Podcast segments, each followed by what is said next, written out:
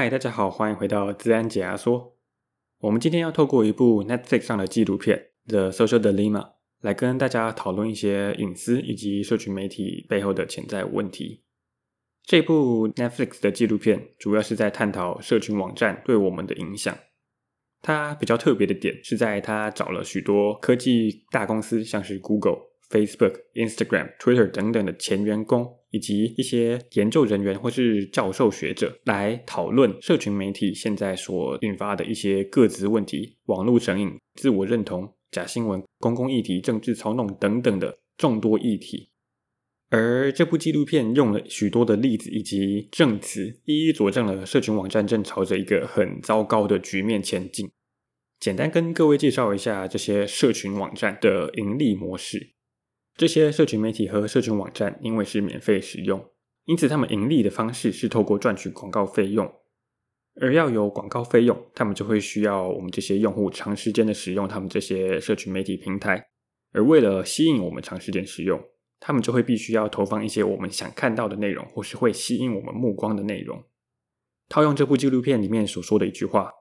当我们没有付费使用这个服务，而是由广告商付费时，广告主才是客户。而我们会是那些被贩售的产品。这些社群平台以及社群媒体，为了分析以及推敲出我们想看的内容，他们会透过搜集很大量的使用者资料来建立一些演算法。这个包含我们每个发文、每个留言、按赞，甚至是我们看每则贴文的时间。透过这么多的参数，他们会再透过很复杂的演算法来分析出哪些用户对哪些内容有兴趣。而哪些内容可以吸引到更多的用户，以及可以使使用者更黏着于这些社群平台上面，而他们建立的演算法就会决定我们这些用户在这些平台上所看到的内容。而这背后有一个很大的问题，就是我们看到的内容不一定是正确的，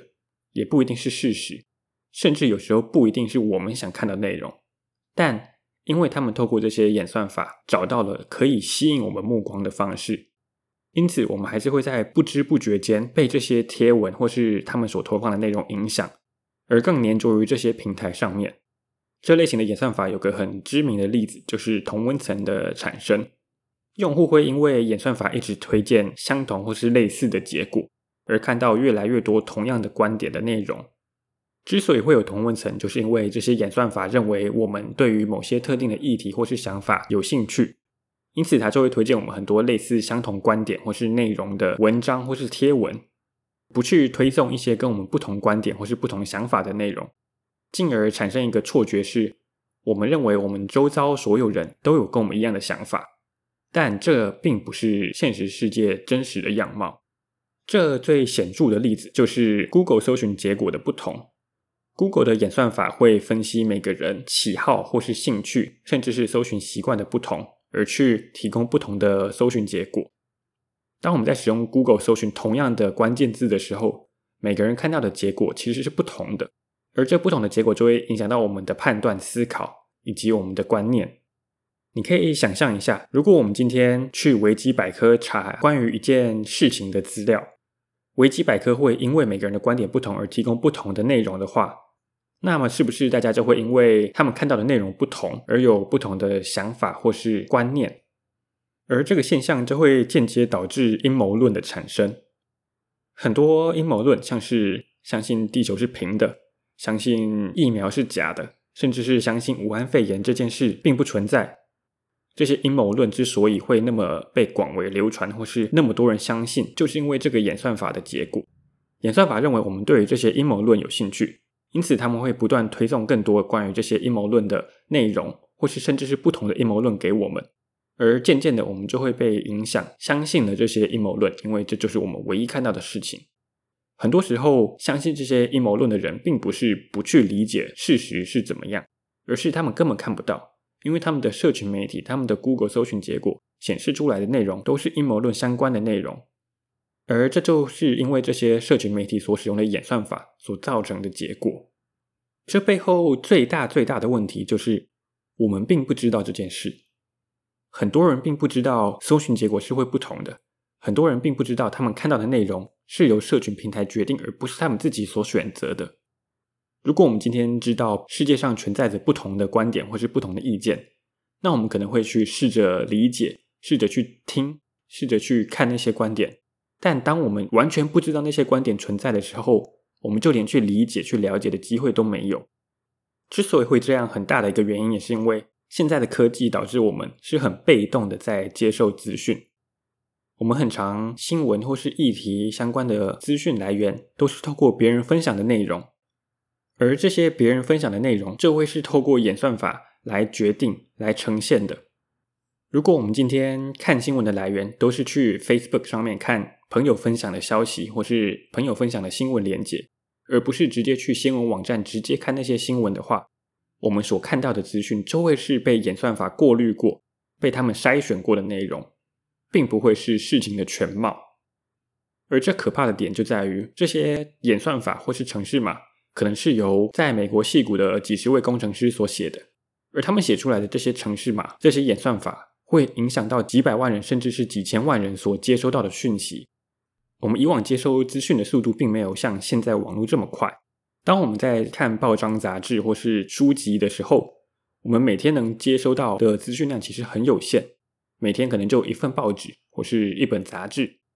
因为他们传播的速度并没有像网络那么快，因此。他们的影响并没有像网络那么大。现在透过网络推送这些讯息是非常快速的。我们只要手机可以连上网，我们可以每天看几百则甚至几千则的新闻都没有问题。这么大的资讯量，每天都不断不断的塞入我们的脑袋中，我们会没有办法去思考或去验证这些资讯来源的正确性。我们很容易变得就只是一昧的接收别人所提供给我们的资讯。而没有去思考这背后到底是不是真的，到底是不是事实，是不是有立场，或是背后可能会有没有被报道出来的内容。就是因为资讯传递的这么快速，而且又是经过演算法过滤后的推送结果，因此我们现在的同温层会越来越厚，每天所看到的资讯就会越来越被过滤过，我们只能看到他们想提供的资讯。而且会看到很多他们所提供关于他们觉得我们想看到的资讯，这并不是我们真正应该看或是真正想看的内容。前面提到的那些阴谋论，像是相信地球是平的，或是相信武汉肺炎是假的，这些听起来可能很荒谬。但如果今天他们推送的东西是比较温和，比较没有那么立场鲜明，他推送的不是事实，而是一种看法，甚至是一种心情。如果今天，演算法推送给你的是五十则很正面、正向的新闻，或者是五十则负面、车祸、自杀或是战争相关的新闻。你觉得一天看到那么多单一面向的新闻，你会有办法不受影响吗？你的心情会有办法维持吗？我相信大家应该会在潜意识或是不知不觉间，就会多少受到这些新闻或是我们所看到的内容的影响。这同样的可以套用在不同政治立场、不同议题的看法上面。如果他们今天推送都是关于某个政治人物的正面的新闻，而完全不推送这个政治人物背后有的负面新闻或是其他问题的话，那我们就会很容易的被这些新闻或是这些内容所影响，进而去相信这个政治人物。而这也很大幅度的关系到现在很泛滥的假新闻。现在很多新闻内容是为了冲点击率，为了吸引大家的点阅、冲流量，而使用了很多不正确的内容，或是偏颇的报道，甚至未查证过后的内容。美国麻省理工学院就做过研究，在 Twitter 上面，假新闻传播的速度会是真的新闻的六倍，而且假新闻平均触及的人数会比真新闻多了三十五趴。之所以会这样，就是因为人性就是对那些耸动的标题、对新三色的内容有兴趣，因此大家很自然的就会去点阅这些假新闻，或是这些不正确、未经查证过后的内容。而许多政治人物或是报章杂志，就会因为他们知道这些特性，进而去利用这一点，利用耸动的标题、夸张的内容，去吸引使用者，甚至是去带风向，改变用户们的想法。而讲了这么多，其实并不是城市设计师的问题，并不是任何一家公司的问题，这是一整个系统架构上的问题。这些公司为了盈利，渐渐的发展出这种不健康的盈利模式。这其实很多并不是他们的初衷。这些社群媒体其实还是带给我们的社会很多的帮助以及优点，像是 Facebook 帮助我们联系了很多不在身边或是失散已久的朋友或是亲人。很多社会运动或是学运也是透过社群媒体才有办法集结大家的力量。Facebook 的员工自己也说，他们当初在推出按赞这个功能的时候，他们是希望用户是可以给彼此更多的赞美、更多的鼓励。但按赞这件事到现在却演变成影响了很多人心情的一个问题。很多人会太过于在意自己发的贴文有没有被别人按赞，有没有被别人留言或分享，而慢慢的造成他们的心态变得不太健康，甚至是出现了心理疾病。根据统计，美国十到十四岁女孩子的自杀率，在社群媒体普及了以后，成长了一百五十一 percent，而这就成为一个社群媒体背后潜在的很重要的问题。大家太过于看重我们在社群媒体上的表现，导致这些在社群媒体上的行动会影响到我们的日常生活，甚至是我们心理的健康。而这些社群媒体的影响绝对不止如此。像是在十月中，美国纽约一家报社就报道出美国总统候选人拜登的儿子有一系列的丑闻，而这些丑闻内容在短时间内被 Facebook 跟 Twitter 这两个平台都封锁了。许多转发这些消息的账号都被停权，任何相关的连接都会直接被删除。我们先不管这些平台做这件事背后的目的，他们的这些行为就显现出他们有权利而且有能力去封锁一整个消息的来源。而这件事其实会有很大的影响。如果这些平台未来有自己的政治立场，或是被别人操弄，那么是不是他们就会成为一种言论审查，甚至带风向的工具，这其实是一个很微妙的问题。当有假新闻在这些平台上流窜的时候，我认为是这些平台的工作要去阻挡，甚至删除这些假新闻。但这个工作如果没有被拿捏好，它就会成为一种言论审查的工具。因此，我们会需要一些法规或是规章去约束这些社群媒体所能做的事。确保他们在做的事是正确，而不是立场偏颇拿来操控别人的工具。而社群媒体所衍生出的这么多问题和议题，最大的难处就在于这个潮流是从来没有发生过的，这是第一次。而我们身在这些潮流和趋势里，没有任何人是过来人，没有任何人可以告诉我们该怎么做才可以解决这个问题。但这也不代表我们没有办法去改变或去改善这件问题。我们还是有很多事可以去做，去慢慢的改善这件事。最重要、最重要的就是让大家意识到这件事情的存在以及它的严重性。我们能做的事就是让大家都意识到这件事的重要性。当我们都知道这件事的存在以及它的重要性以后，我们才有办法去推动改变，去推动相对应的法规和规范，以及去约束这些科技公司或是社群媒体。不要让这些社群媒体都为了他们自己赚钱为首要考量，而是要考虑到我们这些用户。除此之外，在面对新闻内容的时候，我们可以试着去尽可能的增加我们的新闻来源，不要让社群媒体成为我们的新闻来源。我们应该要多去吸收不同管道的资讯，这么做才可以避免这些社群媒体所使用的演算法影响到我们的观点及思考模式。透过去看不同网站的新闻、不同媒体的新闻，甚至是去追踪那些与你立场不同的人，去参与那些与你立场不同的团体。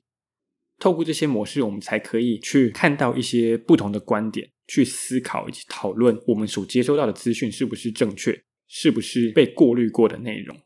而当我们在面对所有的新闻内容或是文章的时候，我们应该要尽可能过滤掉情绪性的字眼和形容词。我们要尽可能专注在那些事实名词上，不要让记者或是发文者他们自己的情绪影响到我们的判断。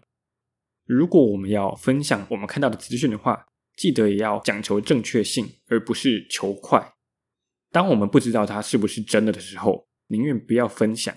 也不要分享错误的资讯。如此一来，我们才可以降低和减少假新闻的传播。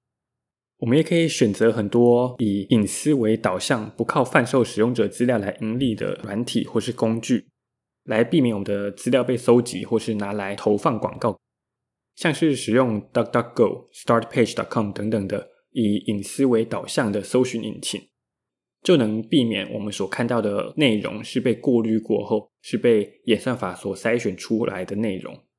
有一个网站叫做 PrivacyTools.io，就是一个很好用的工具。这个网站上整理了许多不同以隐私为导向的工具，包含浏览器、搜寻引擎、作业系统，甚至是通讯软体等等的。它列出了许多不同的选择以及各个选项的优缺点，非常建议大家去这个网站上看看。除了我们现在常用的这些社群媒体和一些工具以外，还有哪些工具或是软体是更注重我们的隐私的，是更尊重我们这些使用者的？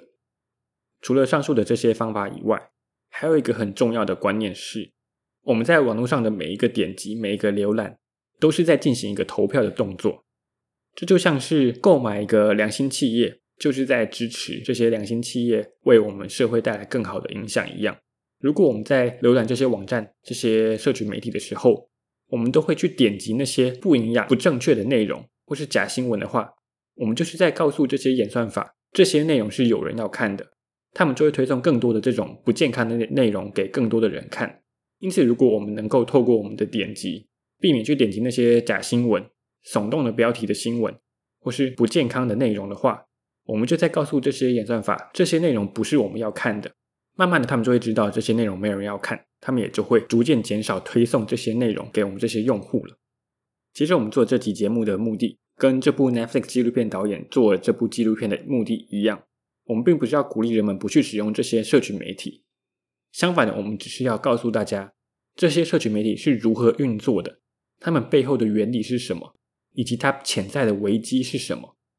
当我们了解这些事以后，我们才有办法去改变以及避免这些事。讲实话，如果没有社群媒体，根本不会有自然解压缩这个节目。我自己也完全做不到删除 Facebook、Instagram 这件事。但当我们知道这些问题的存在以后，我们才有机会去改变它，去让社群媒体往一个更好的方向走。其实同性婚姻就是一个很好的例子。如果你去十年或是二十年前问社会支不支持同性婚姻，我想，大部分人的立场应该会跟现在很不一样。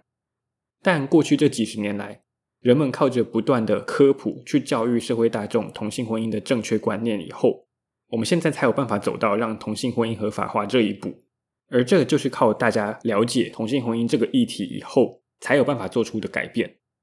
同样的方法也可以套用在我们现在所面临的社群媒体的问题上。要改变这个系统或是这个架构，绝对不是一个短时间可以做到的事，但如果我们能够透过推广，让更多人意识到这个问题的话，我们才有办法慢慢的去改变他们的盈利模式，去改变他们面对我们这些用户的方式，进而去得到一个更健康、更好的社群媒体以及网络环境。这部纪录片除了我们这集谈到的内容以外，其实还有谈到很多更深的内容以及议题和讨论。我非常推荐大家都要去看一下这部纪录片。了解一下我们每天在使用的社群媒体到底对我们造成了多大的影响，以及它背后的潜在问题。Show Note 里会有资安解压缩的网站连接，上面会有内容整理，以及我们提到的一些工具和网站，以及一些实际的例子。如果未来想要听什么主题，或是有什么建议，都欢迎到我们的网站上搜寻我们的联系方式，或是到 First Story 跟 Apple Podcast 留言给我们。也欢迎追踪我们的 Facebook 跟 Instagram，看看一些最新消息以及一些新闻时事单元。谢谢大家。